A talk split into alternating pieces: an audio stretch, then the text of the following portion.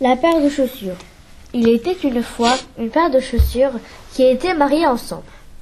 La chaussure droite, qui était le monsieur, s'appelait Nicolas. Et la chaussure gauche, qui était la dame, s'appelait Tina. Elles habitaient une belle boîte en carton où elles étaient roulées dans du papier de soie. Elles s'y trouvaient parfaitement heureuses et elles espéraient bien que cela durerait toujours. Mais voilà qu'un beau matin, une vendeuse les sortit de leur boîte afin de les essayer à une dame.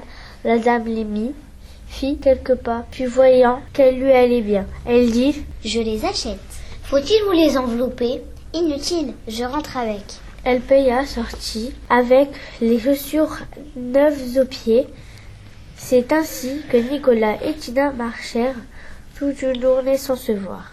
Le soir ils se trouvèrent dans un placard obscur. C'est toi, Tina Oui, c'est moi, Nicolas. Ah, quel bonheur Je te croyais perdu. Mais moi aussi. Mais où étais-tu?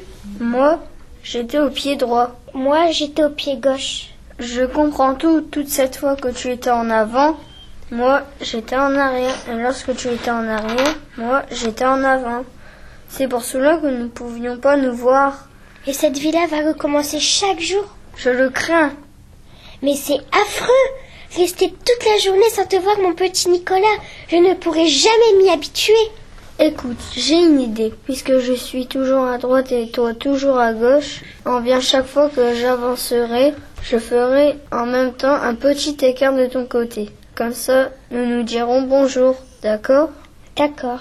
Ainsi fit Nicolas de sorte que tout au long du jour suivant, la dame qui portait les chaussures ne pouvait plus faire trois pas sans son pied droit vienne accrocher son talon gauche. Et plaf La pauvre dame s'étalait par terre. Très inquiète, elle alla le jour même consulter un médecin. Docteur, je ne sais pas ce que j'ai. Je me fais des croche-pieds à moi-même. Des croche-pieds à vous-même? Oui, docteur. À chaque fois que je fais, ou presque, mon pied droit accroche mon talon gauche. Et cela me fait tomber. C'est très grave. Si cela continue, il faudra vous couper le pied droit. Tenez, voici une ordonnance. Vous en avez pour 10 000 francs de médicaments. Donnez-moi 2 000 francs pour la consultation et revenez me voir demain. Le soir même, dans le placard, Tina demandait à Nicolas Tu as entendu ce qu'a dit le docteur? Oui, j'ai entendu. C'est affreux Si on coupe le pied droit de la dame, elle te jettera et nous serons séparés pour toujours. Il faut faire quelque chose. Oui, mais quoi? Écoute, j'ai une idée. Puisque je suis à gauche, c'est moi demain qui ferai un petit écart à droite. Et à chaque fois que j'avancerai. D'accord? D'accord. Ainsi fit-elle, de sorte que tout au long du deuxième jour, c'était le pied gauche qui accrochait le talon droit. Et plaf, la pauvre dame se retrouvait par terre. De plus en plus inquiète, elle retourna chez son médecin. Docteur, cela va de moins en moins. Maintenant, c'est mon pied gauche qui accroche mon talon droit. C'est de plus en plus grave. Si cela continue, il faudra vous couper les deux pieds. Tenez, voici une ordonnance. Vous en avez pour 20 000 francs de médicaments. Donnez-moi 3 000 francs pour la consultation et surtout, n'oubliez pas de revenir me voir demain. Le soir même, Nicolas demandait à Tina Tu as entendu? J'ai entendu. Si on coupe les deux pieds de la dame, qu'allons-nous devenir Je n'ose même pas y penser. Mais pourtant, je t'aime, Tina. Moi aussi, je t'aime, Nicolas. Je voudrais ne jamais te quitter. Moi aussi, je le voudrais. Il parlait ainsi dans l'obscurité, sans se douter que la dame qui les avait achetés se promenait dans le couloir en pantoufles, parce que les paroles du médecin l'empêchaient de dormir. En pensant devant la porte du placard, elle entendit toute cette conversation. Et comme elle était très intelligente, elle comprit tout. C'est donc ça, ce n'est pas moi qui suis malade, ce sont mes chaussures qui s'aiment. Comme c'est gentil. Là-dessus, elle jeta à la boîte aux ordures les trente mille francs de médicaments qu'elle avait achetés. Et le lendemain, elle dit à sa femme de ménage Vous voyez cette paire de chaussures Je ne les mettrai plus jamais.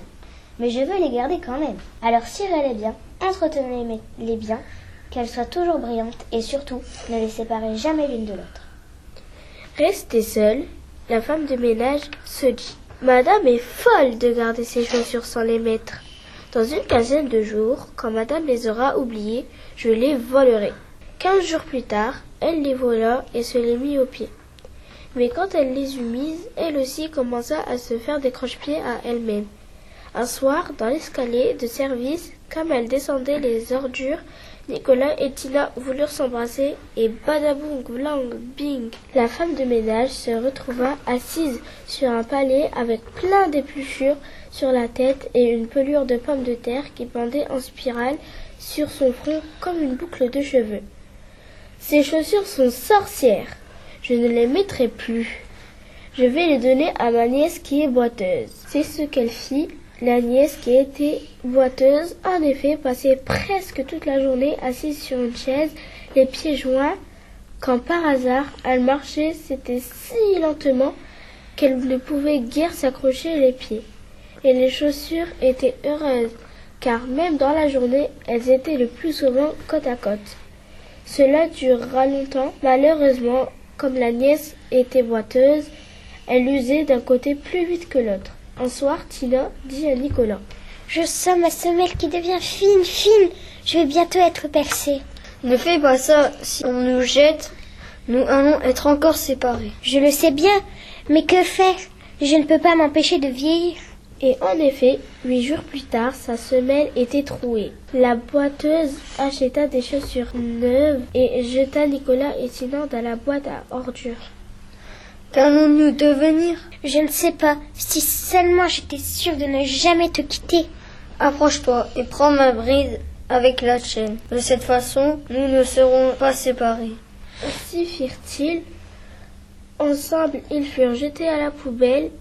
Ensemble, ils furent emportés par le camion des éboueurs et abandonnés dans un terrain vague ils y restèrent ensemble jusqu'au jour où un petit garçon et une petite fille les y trouvèrent. Oh, regarde les chaussures, elles sont bras dessus, bras dessous. C'est qu'elles sont mariées ensemble. Eh bien, puisqu'elles sont mariées ensemble, elles vont faire leur voyage de noces. Le petit garçon prit les chaussures, les cloua côte à côte sur une planche, puis il porta la planche au bord de l'eau et la laissa descendre au fil du courant vers la mer. Pendant qu'elle s'éloignait, la petite fille agitait son mouchoir en criant Adieu chaussures et bon voyage. C'est ainsi que Nicolas et Tina, qui n'attendaient plus rien de l'existence, eurent quand même un beau voyage de noces.